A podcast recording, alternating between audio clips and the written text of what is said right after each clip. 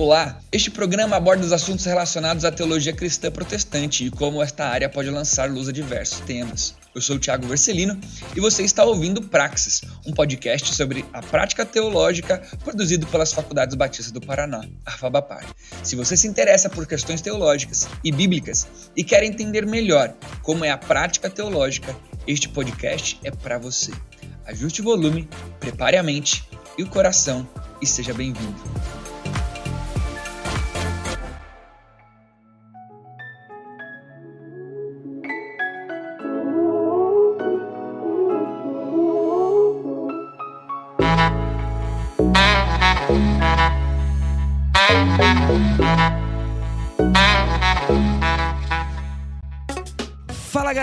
Seja muito bem-vindo a mais um episódio do nosso podcast Praxis, aqui da nossa querida Fabapar.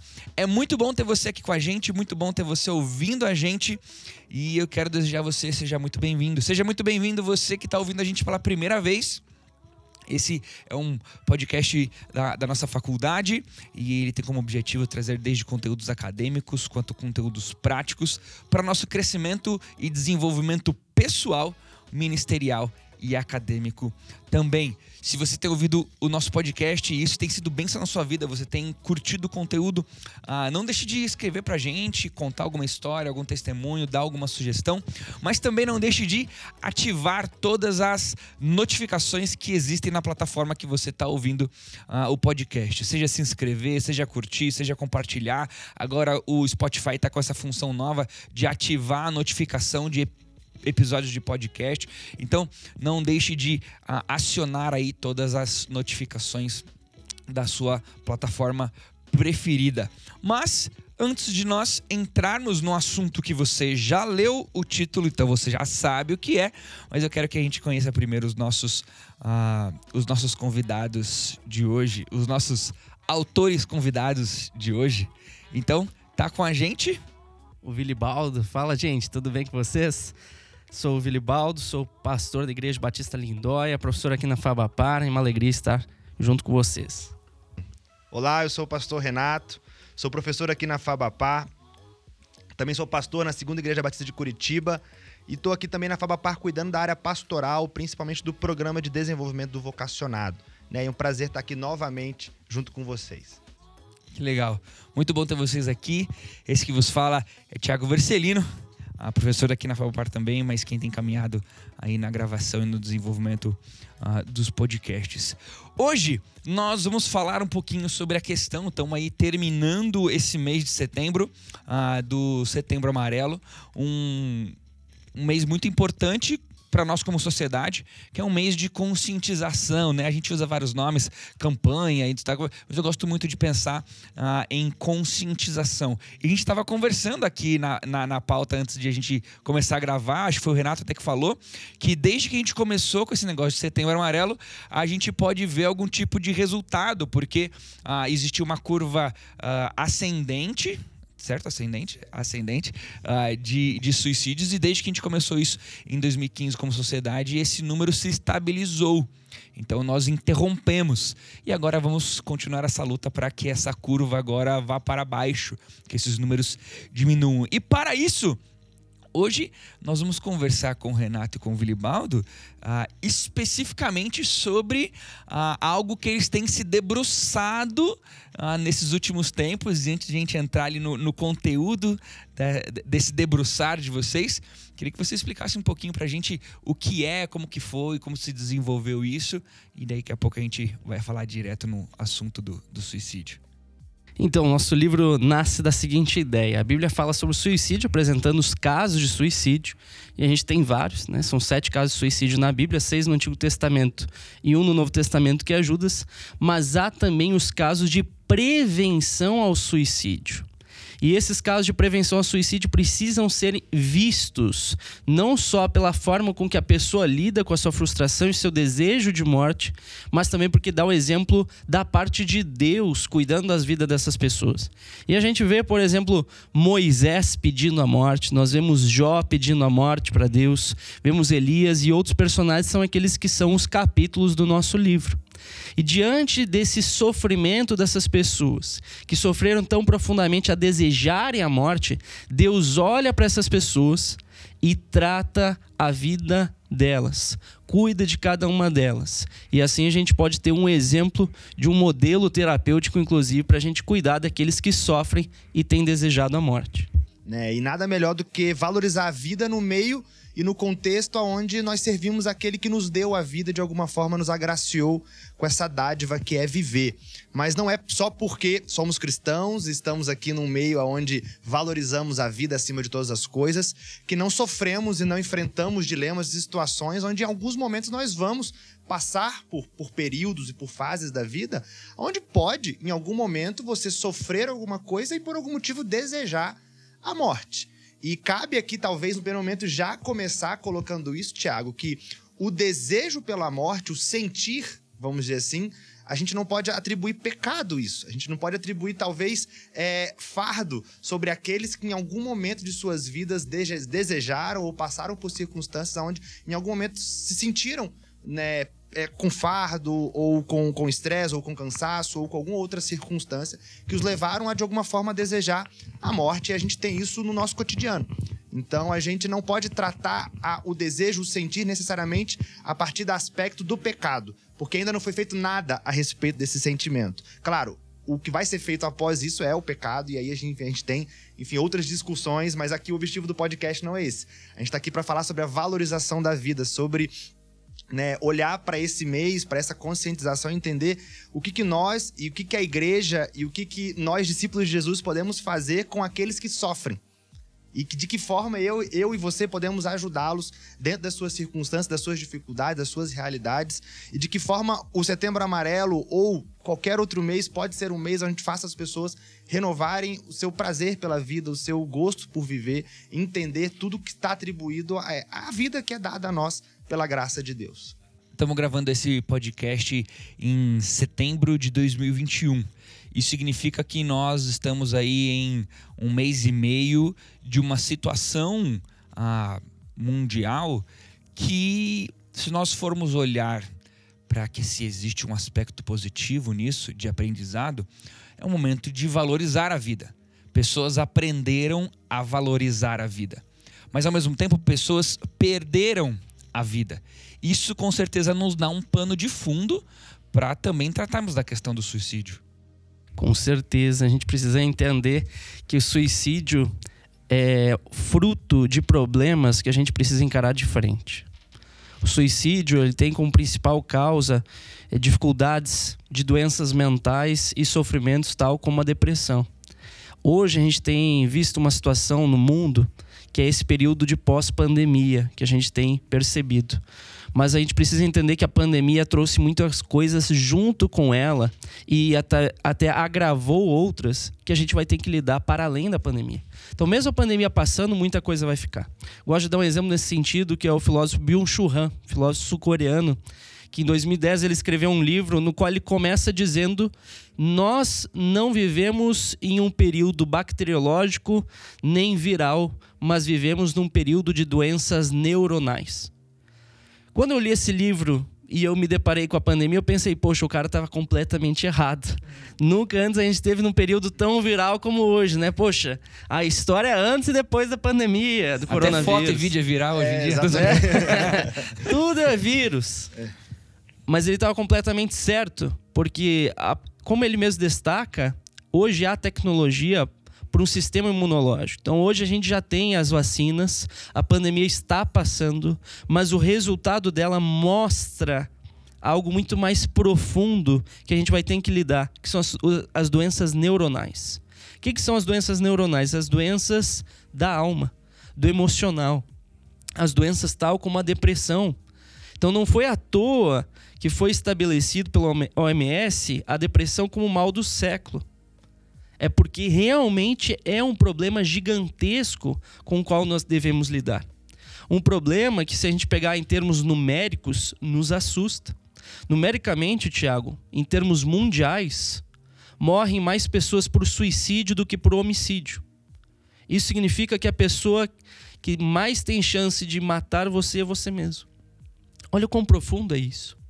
Quando a gente pega outro exemplo, após o 11 de setembro de 2001, houveram mais de três vezes mais casos de suicídio de veteranos de guerra americanos do que mortos em guerra.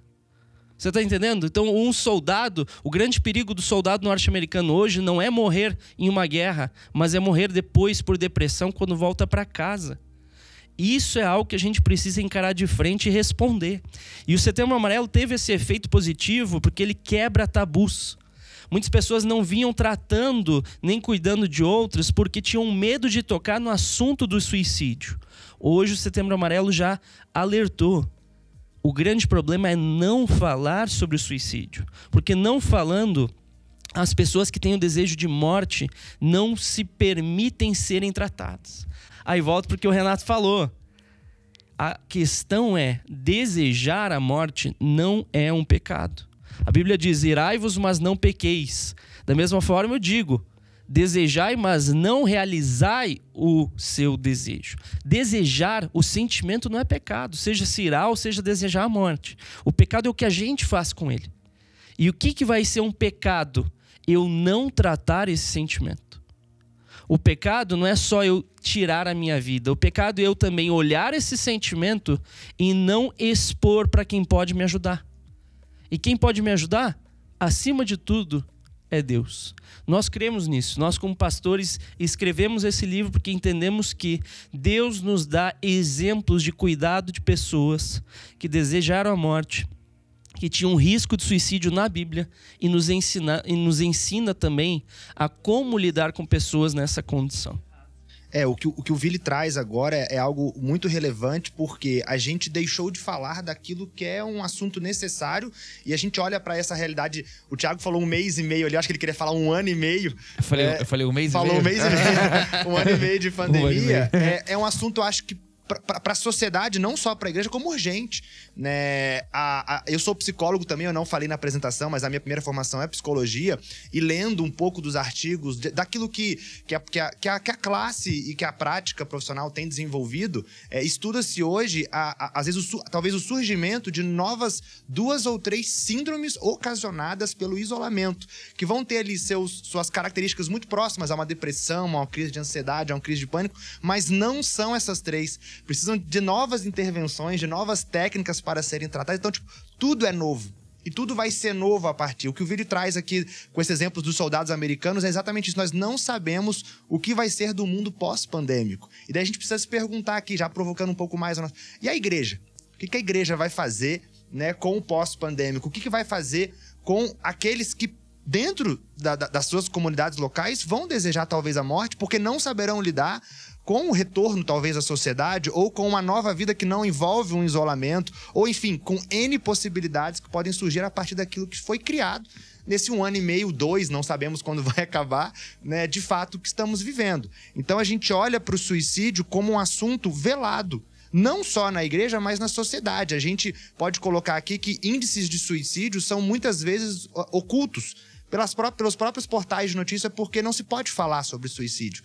E o que o Vire traz é exatamente, exatamente isso. Tipo, precisa se falar daquilo da maneira correta, da forma certa. Não simplesmente divulgar uma nota ou divulgar uma maneira como alguém tirou a sua vida, porque, claro, isso pode, como eles falam, incentivar ou de alguma forma dar ideia ou motivar, ou enfim, aquele que está ali com, com gatilho na mão, enfim, pode, pode de alguma forma disparar isso, mas na verdade o suicídio ele existe, ele está aqui ele está próximo de nós, pessoas que desejam a morte estão ao nosso lado e muitas vezes nós não sabemos disso. Por quê? Porque não há espaço para se falar, não há espaço para se trabalhar a prevenção, não há espaço onde a pessoa se sinta ali talvez a liberdade de ser ouvida e nós, como igreja, podemos sim cumprir esse papel através dos próprios recursos que a narrativa bíblica nos dá de cuidar e de prevenir que aqueles que estão ao nosso lado, de alguma forma, alimentem esse desejo e deixem de ser cuidados. Por quê? Porque não há espaço para que ele possa falar. E é difícil a gente, como pastor, e eu, como pastor e psicólogo, reconhecer: não.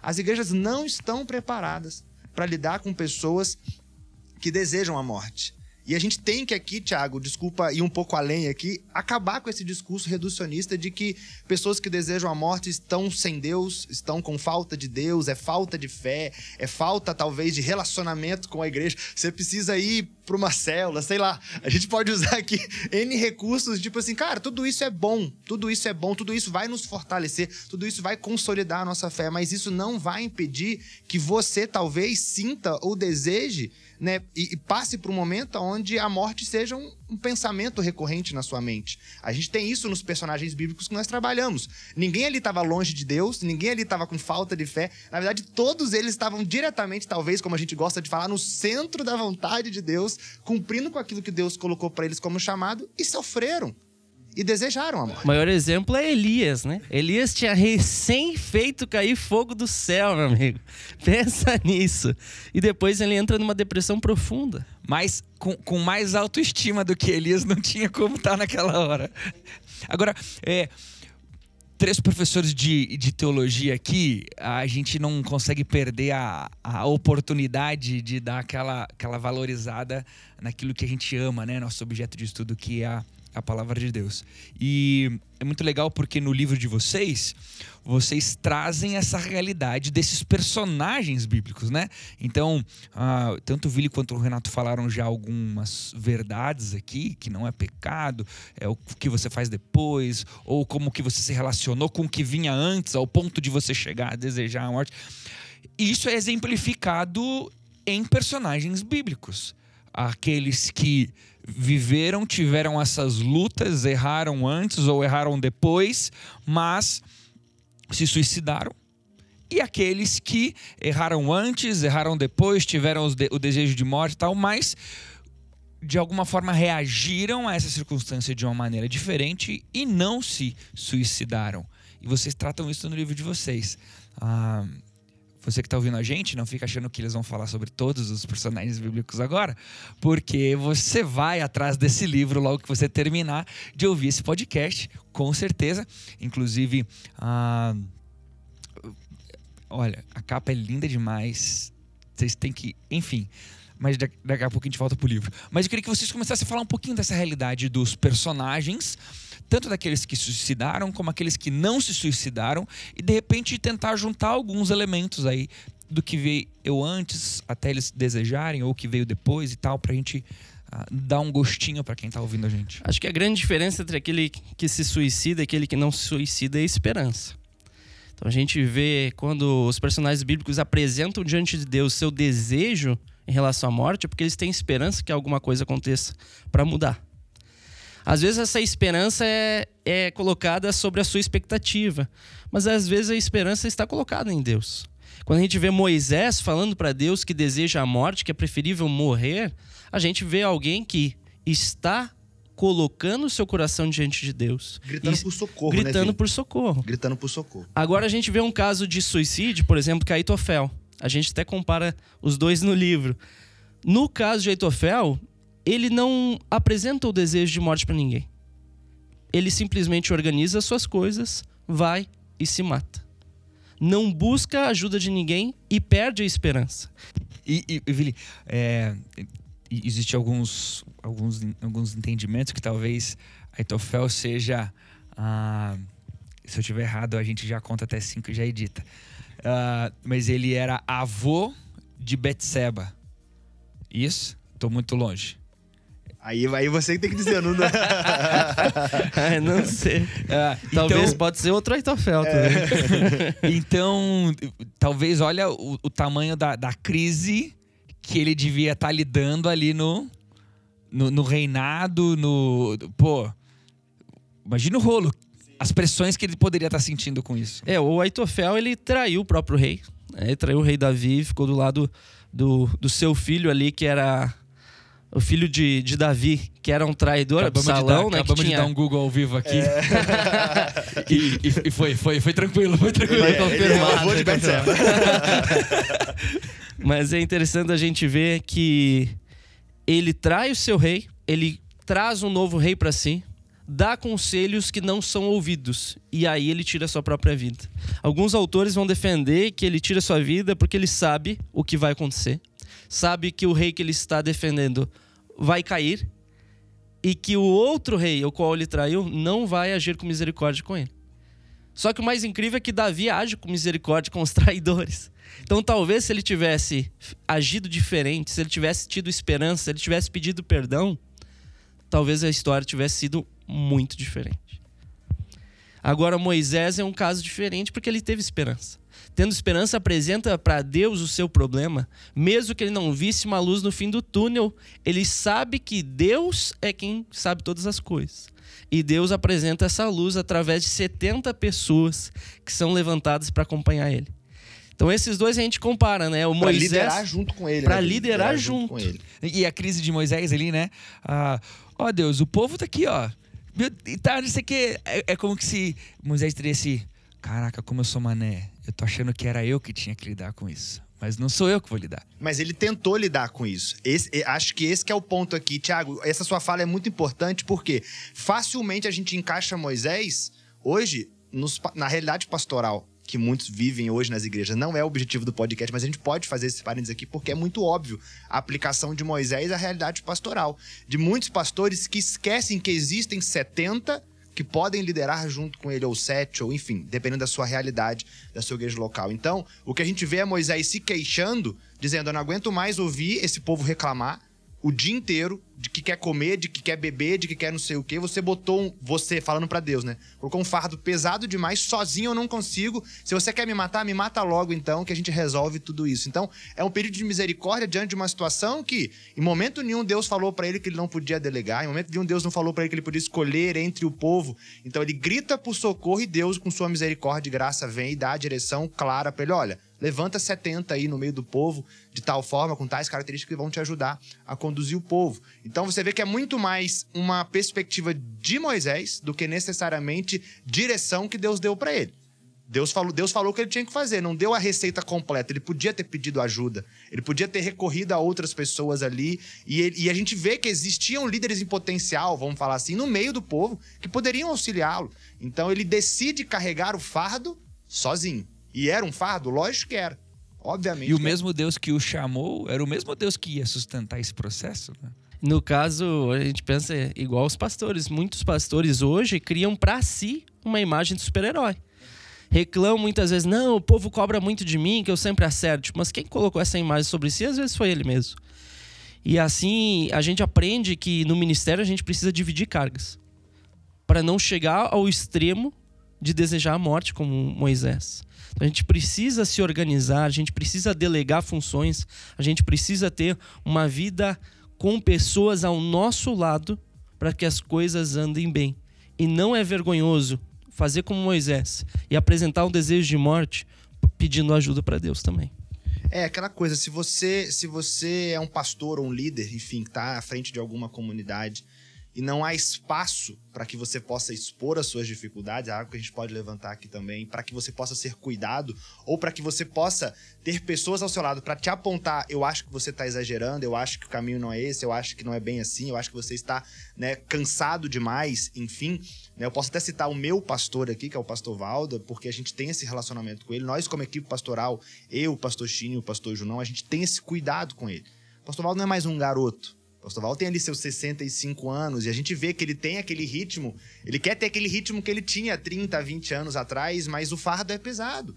A igreja, a igreja co- coloca coisas sobre. Ele coloca coisas sobre as costas dele. E a gente vê, pastor, eu acho que você precisa frear, eu acho que você precisa descansar, eu acho que você precisa parar um pouco. Então, você precisa dessa rede de apoio, principalmente para te ajudar a você enxergar talvez um fardo que você não está vendo né? E a- é- a- vamos dizer assim, o desejo de morte e infelizmente o suicídio entre os nossos colegas pastores não é algo incomum, infelizmente. Não é o nosso assunto aqui, mas a gente precisa né, abrir os olhos para isso. Ca- ca- Calhou de, de vir Moisés e de vir toda essa aplicação, mas a gente precisa trazer à luz que é uma realidade. O, o suicídio ou o desejo de morte está aí para todos, e todos são todos mesmo. O, esse coube Deus me dá o privilégio de gravar dois episódios de podcast hoje ah, sobre o mesmo assunto, né, suicídio, embora esse vivenciando essa questão mais do livro, mas interessante como em ambos me remeteu aqui é um, abrindo um pouquinho o coração diante do podcast, né? Mas é, esse ano a gente perdeu um, um amigo querido, um pastor, uh, por suicídio e vendo esses diagnósticos bíblicos, né, principalmente se assemelhando a essa figura de Moisés, como de fato, olhando para a história dele, desse amigo querido, uh, percebo o quanto ele achava que dependia dele. E por ele não conseguir mudar as circunstâncias, uh, normalmente não eram tantas de igreja, assim, era uma questão social, política, né? Mas de, de tanto ele perceber, talvez, que ele não ia conseguir, uh, talvez ele tenha desejado e nesse caso conseguido, né? E não é só pastor que está sofrendo assim, meu amigo. Quando a gente vê o caso de Moisés, a gente lembra que existe, segundo os estudos sobre suicídio, é, a perspectiva de Emily Durkheim, sociólogo, defendeu que há várias formas de suicídio. Uma delas é o suicídio anômico, que é quando a pessoa tem a sensação de que a ordem social que ela conhecia não existe mais. E muitas pessoas com a pandemia têm sentido isso com as questões da dicotomia política, tem sofrido com isso. E as palavras de Moisés, de sofrimento pelas queixas do povo, muitas vezes estão no coração das pessoas por queixas do povo que ela vê e que ela acha que a responsabilidade é sua. Muitas pessoas têm colocado sobre seus ombros o peso de responder aos problemas sociais do Brasil. A gente vê isso nas redes sociais, pessoas que acham que é sua responsabilidade dar as soluções para nós. Não é. Nenhum de nós aqui é o, o responsável supremo pela nação ou algo do tipo. E tem pessoas que têm sofrido ao ponto de ter que fazer terapia por conta disso. Não, e mais, Neville, pessoas têm quebrado vínculos, princípios, têm quebrado relacionamentos familiares por defender uma causa que vai muito além do que ela mesma pode fazer. Ou seja, eu, eu, eu atribuo um problema social como meu e vivo como se a minha vida dependesse daquilo. E lógico, eu vou adoecer inevitavelmente, não tem como. E, e, isso nos faz pensar, o Renato no começo falou, né? Muitas doenças aparecendo que antes não existiam. Por quê? Porque as formas com que a gente vive hoje não existiam antes. E eu acho que as redes sociais são um grande exemplo nesse sentido.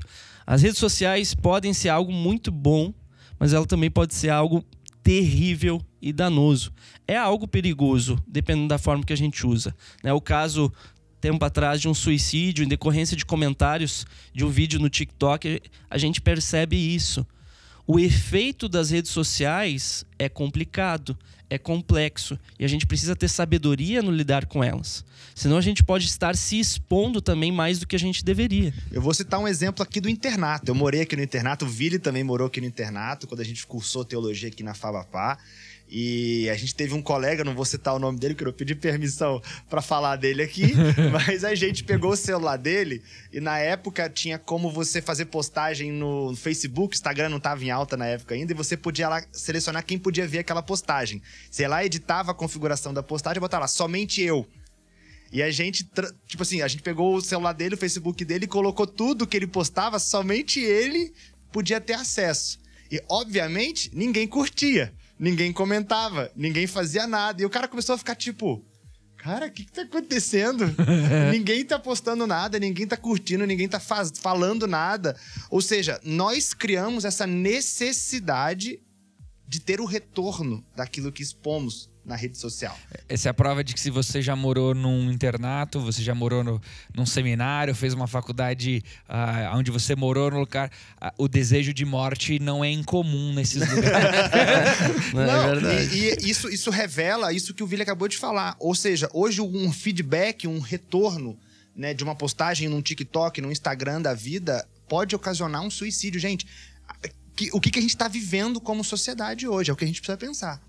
Agora, fazer um pouquinho uma, uma, uma pausa programada no, no, conteúdo em si do livro e trazer um assunto é, é, mais editorial, né? Porque ao me debruçar um pouquinho sobre o, o livro e tudo mais, uh, vocês não colocaram em tópicos, por exemplo, uh, um, um, exemplo bem famoso da Bíblia que seria Saul. Como que vocês trabalharam essa questão da, das escolhas? Existe algum carinho específico por esses nomes? Ou, ou ah, não, a gente simplesmente escolheu esses mesmo e pronto, acabou. Mas houve um, um trabalhinho ali, como vocês pensaram, cada exemplo para trabalhar no livro? É, a ideia é trabalhar principalmente esses casos de prevenção ao suicídio. ou seja, os que não se mataram. Saul houve o suicídio. Mas ao mesmo tempo a gente traz alguns casos de suicídio para fazer a correlação com quem não se matou. Por exemplo, igual eu falei do Aitofel, mas também outro exemplo é Sansão, que a gente correlaciona, por exemplo, com Davi. Mas é interessante, Sansão, ele se mata no final da vida. O suicídio dele também é questionável se foi um suicídio, porque ele realizou a vontade de Deus para a vida Tinha um dele através propósito. tinha um propósito. Mas Tipo Jesus, assim. Mas o que a gente não vê é que a palavra morte relacionada ao desejo aparece na vida dele também. Quando Dalila fica provocando ele, perguntando sem parar o seu segredo, o texto diz que ele tem um desejo de morte.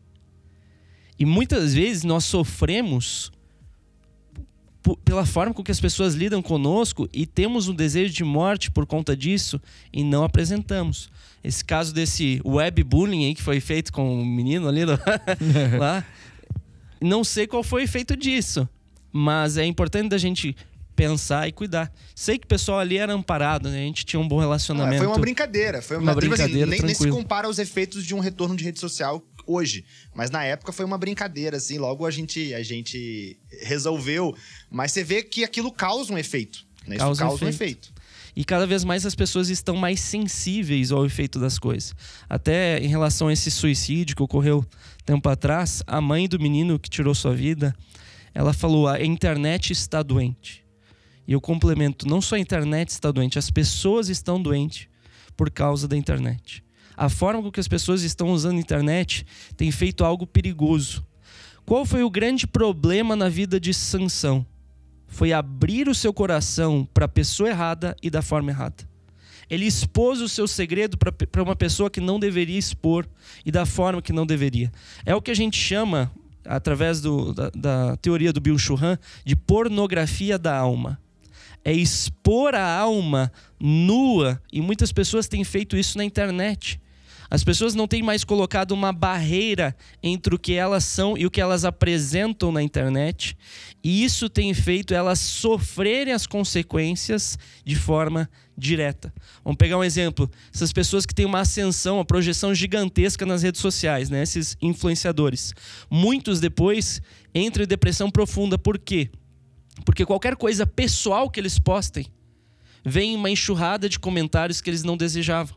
Porque não houve a devida limitação em referência à internet. De, de uma limitação saudável de privacidade, né? Não é uma fala no sentido de você ser falso, de você esconder, mas uma fala no sentido de você ter uma, uma, uma cerca, né? Uma barreira de, de privacidade para você saber o que, que você tem condições ou não de lidar com as Dispor. consequências. Não, nós estamos em três aqui. Aqui nós temos, talvez, lógico, está sendo gravado, mas se não, não estivesse sendo gravado, nós temos aqui um ambiente onde há a possibilidade de uma exposição para além do que talvez eu faria em outro lugar. O problema é que se inverteu. Num, num ambiente de dois ou três, não se expõe nada. Não há intimidade mais. A intimidade ela foi colocada num ambiente onde todos podem ver. Por quê? Porque de alguma forma isso pode me dar retorno ou não. E, e alguns autores defendem que isso é a marca da pós-modernidade.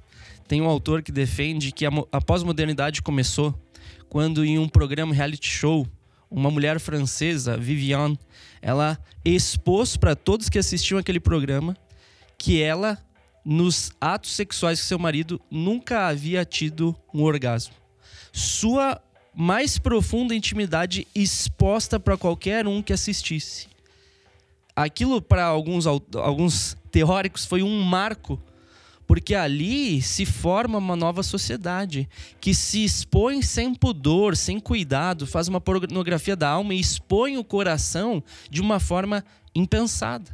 Uma coisa é eu confessar meus pecados a um pastor, a um padre, a seja quem for que cuida da minha vida espiritualmente.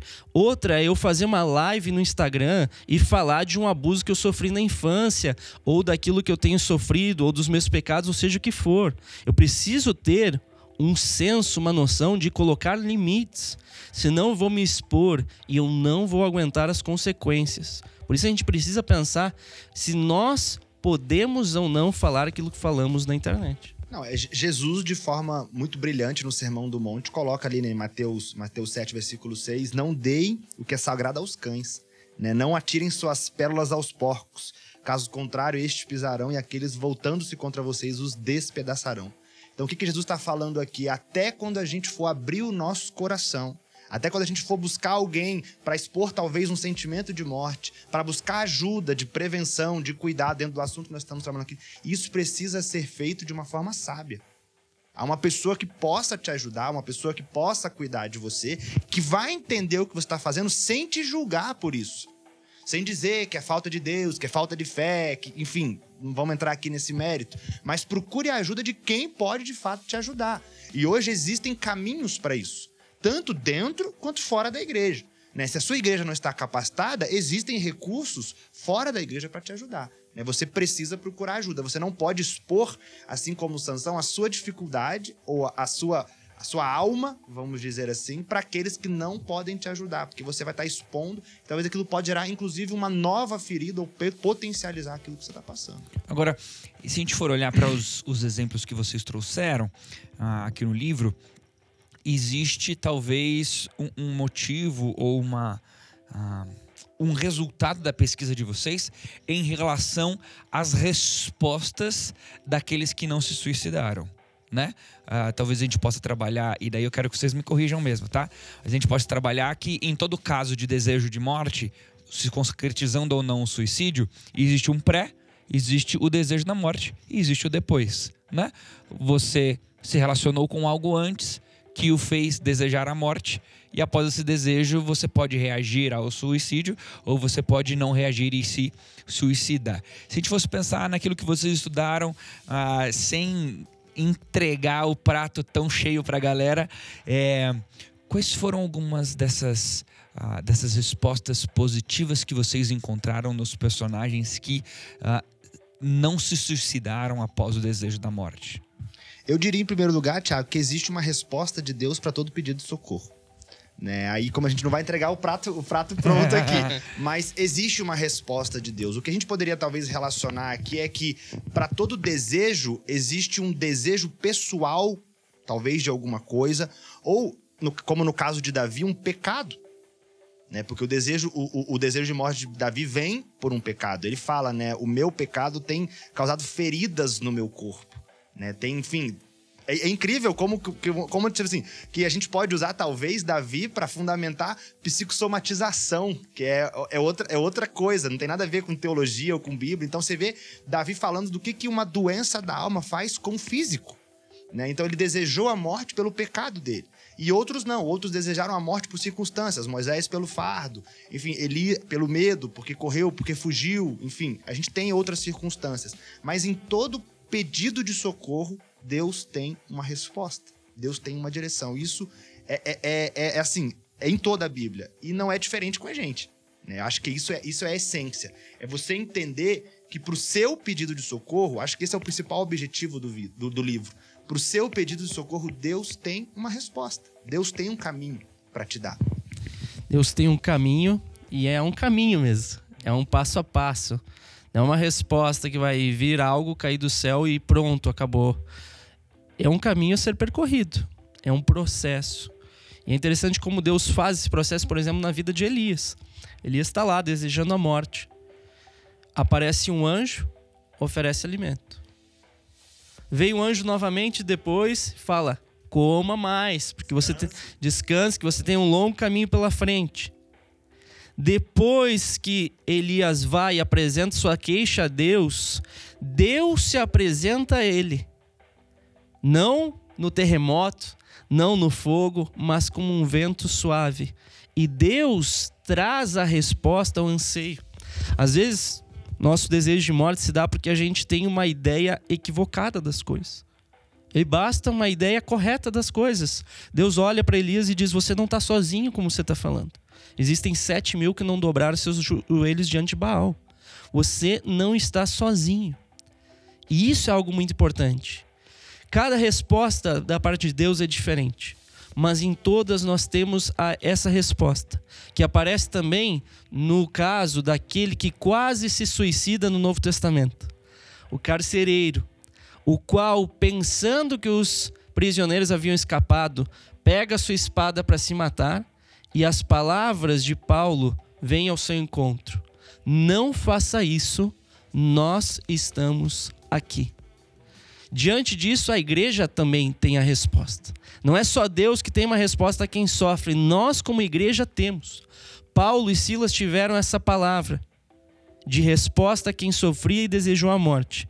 Nós também devemos dizer hoje: não faça isso, nós estamos aqui. É interessante como é, é, é óbvio, né? Até pela amizade e caminhada e com, com o Vili, em momento algum você quis ser simplista na resposta. Mas é incrível como parece que a, a resposta a, muitos, uh, a muitas dores, por mais complexas, complexas que elas podem ser, ao mesmo tempo elas são simples demais. Né? E, e talvez até brincando aqui, é, seja tão comum se dizer que é falta de fé porque é uma resposta fácil, é uma resposta simples. Agora, talvez exista todo um percurso a se correr até entender o que talvez fosse essa falta de fé. Uh, no exemplo do carcereiro é brilhante, pô, esse, pô, esse, esse texto aí foi, foi daquele massa, sabe? Daquele você assim, caraca, isso eu não tinha pensado é. mesmo. Exato, foi, foi uma reação muito natural dele. Eu me lasquei. Não posso voltar para casa. É. Eu não posso. Ei, ei, calma, calma aí. Você né? não tá sozinho. É, às vezes é complexo, mas é simples também. É, é até meio bobo, né? Tipo, oh, entende, cara? Tem gente que você não precisa fazer isso. É porque, às vezes, Thiago, o processo para você entender que você não está sozinho é difícil. Né? A, a, nós estamos vivendo um tempo de isolamento. Né? Entender, as pessoas entenderem que elas não estão mais sozinhas daqui a um ano, talvez não seja tão simples. Né? Talvez a gente vai ter que trabalhar a ideia de uma vida de comunidade, de uma vida a dois, de não andar só, enfim, do discipulado. Brinquei com a célula aqui, mas da célula ou de um grupo que você faça parte, que você possa partilhar a sua vida, de uma terapia, onde um profissional vai te acompanhar, vai cuidar de você e vai ressignificar o seu olhar. Por quê? Porque nenhum ser humano nasceu para viver isolado sozinho. Então, talvez é, é, simples dizer você não está sozinho, mas é muito difícil aquele que se encontra em solidão entender que ele não está sozinho. E esse é o processo complexo que talvez não, não dá para simplificar. E não dá para eu dizer não faça amigos. Mas vai para o culto de jovem, lá você vai fazer amizade. Né? Você já saiu com alguém essa semana? Tipo, não ah, é ninguém gosta de mim, mas o que, que você fez para mudar essa realidade? Ex exatamente, exatamente. Isso é tornar. É, é, é, isso talvez é diminuir né, um sentimento que nós não temos a noção da dimensão no coração daquela pessoa. Então, é simples a resposta de Deus? É, mas não é simples a resposta do ser humano entender que existe um Deus e de que existe também pessoas ali para ajudar e que ele de fato não está sozinho. Agora, a gente também aprende com o exemplo negativo, né? O exemplo positivo de assim, aquela foi a saída. Quando rolar alguma coisa, eu tenho aquelas saídas dos exemplos positivos. Mas tem os exemplos negativos, né? Ah, existiu algo que poderia ser feito, mas não foi. Por isso acabou mal, né? E vocês citam no livro o exemplo de Judas, né? Ah, como que a gente pode olhar ali, por exemplo, de Judas e ver... Ah, o que fazer diferente de Judas no exemplo negativo que foi o término da, da vida dele. Judas pode ser comparado ali. A gente não faz isso no livro, vou ser sincero, a galera pode. Senão a galera compra o livro e, ué, cadê o que cara Nossa, eu comprei só por causa daquela fala do Vili. Mas ele pode ser comparado com Pedro. Já fica pra segunda edição. É, é já fica. Pro dois. Judas e Pedro, os dois traíram Jesus, cara. Os dois. A diferença é que um fez o retorno e outro perdeu a sua esperança. Às vezes a gente perde nossa esperança, a gente precisa entender, assim como Judas, mesmo que a gente não, não veja a luz no fim do, túnel, a gente precisa confiar que há alguma coisa para além das trevas. E isso é muito difícil. Mas nós precisamos, tal como Moisés fez, tal como Elias fez, tal como Jó fez, e questão de exemplo negativo não tem só de quem tirou a sua vida, mas também do tratar quem sofre. Poxa, os amigos de Jó. Eles começam bem, chegam, sentem a dor, choram junto, mas quando abrem a boca, fazem errado. Por causa do reducionismo, igual o Renato tinha falado. Poxa, cadê o teu pecado? É algum pecado. é falta de fé, é alguma coisa, é um problema seu. Nem sempre é. Mas por que, que eles fizeram isso? Porque eles não leram o livro. Ah, tô brincando. tô brincando. Mas é interessante a gente pensar que às vezes é por ignorância. Eles tinham uma ideia errada das coisas, desconhecimento. E muitas vezes a gente peca por desconhecimento, peca por ignorância. É uma responsabilidade da igreja hoje, não digo ler tudo que existe sobre suicídio, mas entender como se lida com isso. Vou dar um exemplo. O Renato falou: ó, muita gente acha que você publicar uma notícia sobre suicídio vai causar outros suicídios. É o que se chama a teoria do efeito Werther. Mas existe uma cartilha da OMS, da ONU, que ensina como dar uma notícia sobre suicídio adequada. Existe uma cartilha da OMS para pessoas que trabalham na área de saúde, como lidar com pessoas que sofrem com isso. Existe uma cartilha da OMS para educadores, conselheiros. A ideia do nosso livro é trazer essas informações de forma a relacionar com a Bíblia para o cristão entender o que ele pode fazer. E a primeira coisa que a gente pode fazer é se importar com quem sofre. Não reduzir o sentimento do outro, não reduzir o seu sofrimento, mas olhar com atenção e amor, valorizando cada um que deseja a morte. Ser aquele que está aqui, né? Não faça isso, eu estou aqui.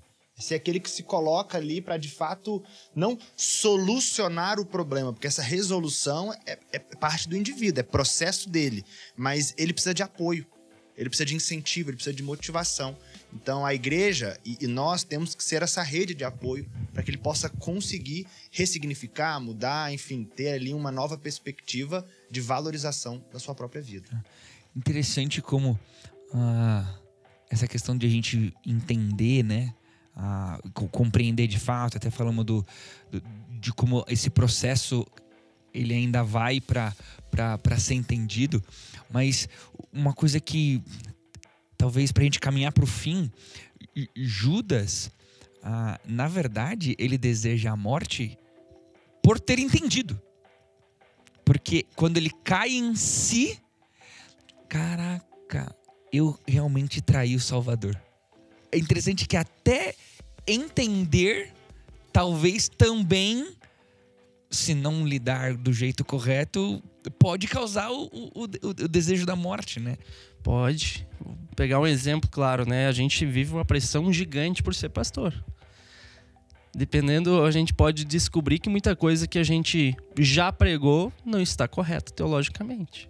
Pode acontecer. Eu já preguei muita coisa e depois eu despreguei. Não, e o, o professor, Puxa, o professor vida, aquele, aquele, passivo não era passivo, era é. ativo. É. Aquele, né, o professor, voz não era passiva, era O professor ativo. Jetão aqui já falou, eu vejo os meus esboços. Ele brincava assim, o problema é que ele tinha esboço. A gente tem os nossos sermões gravados. Então daqui a 30 anos a gente vai poder ver o sermão gravado e falar, cara, o que, que eu tô falando aqui? pastor Renato, é. tem um dia lá na igreja que eu já ouvi sermão é. e não era assim não. Exatamente. Então a gente, a gente tem essa autocobrança autocobrança muito grande na gente. Por temor, acredito eu, mas que se torna uma autocobrança, pessoal. É, e a gente precisa entender que essa autocobrança precisa ser saudável. Uma autocobrança de respeito aí. E não uma autocobrança que vai nos prejudicar e nos ferir de dentro para fora. Eu sempre falo ah, no finzinho do podcast, né? Que ah, os, os, convidados podem dar aquela última palavra do, do agora é hora de vender o livro, passar passar a agenda de shows. É, mas eu queria, assim, que a gente tivesse esse último momento de quem está ouvindo a gente, ah, além de comprar o livro, o, o, o que ele faz agora? Ah, né, um, um, último, o, o, tchau mesmo de vocês, dizendo: olha, se você está ouvindo a gente, queria te desafiar a isso, né? É, em primeiro lugar, Fique à vontade se quiser comprar o livro, se for do seu interesse. Mas fica a recomendação. É um livro que foi muito importante para nós escrever. Então acho que pode ser muito importante para quem, não somente quem sofre com o desejo pela morte, mas também quem deseja ajudar pessoas assim. E nesse sentido, eu digo, primeira coisa que você precisa fazer é cuidar de si mesmo. Ninguém consegue cuidar do outro se não estiver cuidando de si. É, então é fundamental a gente ter um cuidado emocional. E muitas vezes nós, pastores, não temos isso é algo que envolve não somente o acompanhamento psicológico, se necessário, mas também o mentoreamento por parte de outros pastores, amizades, gente precisa quebrar alguns tabus. Se permitir quebrar tabus é algo também fundamental. Eu lembro quando eu estava no seminário, morava aqui no internato junto com o Renato, alguém chegou para mim e falou assim: Olha, presta atenção. Pastor não tem amigos. E aí eu perguntei, mas quem que te disse isso? O meu pastor. Eu fiquei pensando, poxa, quantas, quantos erros são passados de geração em geração pastoral, né? Um passa o bastão para o outro em equívocos. Pastor tem amigos sim, e se não tiver, precisa arranjar amigos, bons amigos. Tem um tem um podcast que a gente conversa sobre essa realidade, essa relação uh, entre pastor e ovelha, né? Para que se desconstrua muitas vezes essa realidade do um pastor por causa de uma função não pode ter um amigo que é uma ovelha, mas não é, é um, eles são iguais, né? Tira o tira o, a, a, responsabilidade diante do nome, são dois seres humanos que precisam aprender que tem necessidade de serem amigos. Antes de eu ter um pastor, eu preciso ter um amigo. Antes de eu ter uma ovelha, eu preciso ter um amigo. Isso. Primeira coisa, então, cuide de si mesmo para poder cuidar do outro. Segundo lugar, entenda que você não é a solução da humanidade. Não pense que você vai né, ser o grande salvador. Não, entenda que você tem a responsabilidade de agir naquilo que você tiver condições e conforme tiver condições. Eu gosto muito de um livro que é do Kevin DeYoung, livro super ocupado, que ele fala: Nós não temos o dever de solucionar todos os problemas nem fazer tudo que cabe à igreja. Nós temos o dever de nos importarmos com tudo e fazermos aquilo que é possível. Nós, como igreja, devemos enxergar as coisas dessa forma. Nós não vamos solucionar o problema do mundo do suicídio, mas se eu ajudar alguém a entender o valor da sua vida e impedir que ele venha tirar sua própria vida por não ter esse conhecimento, já faz toda a diferença. Só aí já valeu. Porque uma vida vale mais do que o mundo todo. Exatamente, como a gente falou lá no início, o, o, propósito principal é a valorização da vida e a capacitação daqueles que de alguma forma querem se colocar ali como pessoas que estão prontas para serem apoio de outras pessoas. E talvez você que está nos ouvindo está ouvindo porque você está passando por essa situação ou porque você perdeu alguém e hoje você carrega um fardo de o que, que eu podia ter feito. Né? Então é, é, são várias as realidades que são causadas a partir daquilo, daqueles que desejaram ou que desejam de alguma forma a morte, mas o livro vem como um, uma, ajuda, um apoio de, de que forma a Bíblia pode me capacitar para que eu possa ter os instrumentos ou a, o olhar correto e, e, e o olhar saudável a respeito desse assunto, de que forma eu posso ajudar. Né? Então, é, é até, até, no último podcast que eu gravei com, com o Thiago e com o Edilson, até citei a questão do Setembro Amarelo, né? fazendo inclusive uma provocação, né? no sentido de que, cara, não faça uma campanha se você não tem é, estrutura para receber essas pessoas. E eu mantenho essa posição. Mas você pode sim ser alguém que tem ali as ferramentas necessárias para ser o próximo daquele que está em, em, em desesperança, em desamparo, sozinho. Enfim, então o livro vem com essa proposta. Né? Se você tiver interesse em algo que, enfim, te incomoda, é, compre o livro. Eu adianto para você que vai ser um assunto cada vez mais recorrente na nossa sociedade e no nosso, nas nossas igrejas, ou nós vamos continuar omitindo esse assunto dentro da nossa igreja enquanto ele está lá fora, tomando conta. Então, destaco aqui, estamos no sul do país. O sul do país, 35% dos casos de suicídio no Brasil estão no sul do país. Isso, isso envolve Paraná e Rio Grande do Sul. Então, aqui é a casa do suicídio no Brasil. Né? Infelizmente, essa é a verdade. Né? O que nós, como igreja, vamos fazer para que a gente tire esse título nosso né, que é nosso. Infelizmente é nosso. O que, que a gente vai fazer como igreja para mudar isso? E outra, né? Não só conhecer sobre o assunto do suicídio, mas inclusive olhar para o livro como uma, oportunidade de entender essas histórias né? Eu acho muito massa isso, porque, ah, não, não, não preciso ouvir sobre suicídio, não, mas você precisa entender essas histórias, inclusive, se relacionar com elas, tem interpretações bíblicas valiosas. Renato, Vili, muito, muito obrigado por esse tempo aqui juntos. Ah, certamente o livro vai abençoar muita gente. Uma publicação Fabapar, né? Uma publicação Fabapar. Ah, menina dos olhos aí, estamos felizes com, com, essa, com essa oportunidade, com faculdade de, de publicar. Ah, que venham os próximos também. Mas muito obrigado pelo empenho de vocês de escreverem de estarem aqui no podcast também e de se disporem a cuidar de pessoas como vocês têm feito. Valeu. Obrigado pela oportunidade novamente, Thiago. E que Deus abençoe aqueles que de alguma forma forem de fato abençoados pelo livro, que eles possam ser usados por Deus. Valeu, gente, por essa conversa aí. Você que ouviu também. Obrigado por nos acompanhar até aqui. Que Deus te abençoe. Que Deus esteja com você. Estamos juntos aí. Até o próximo podcast Praxis.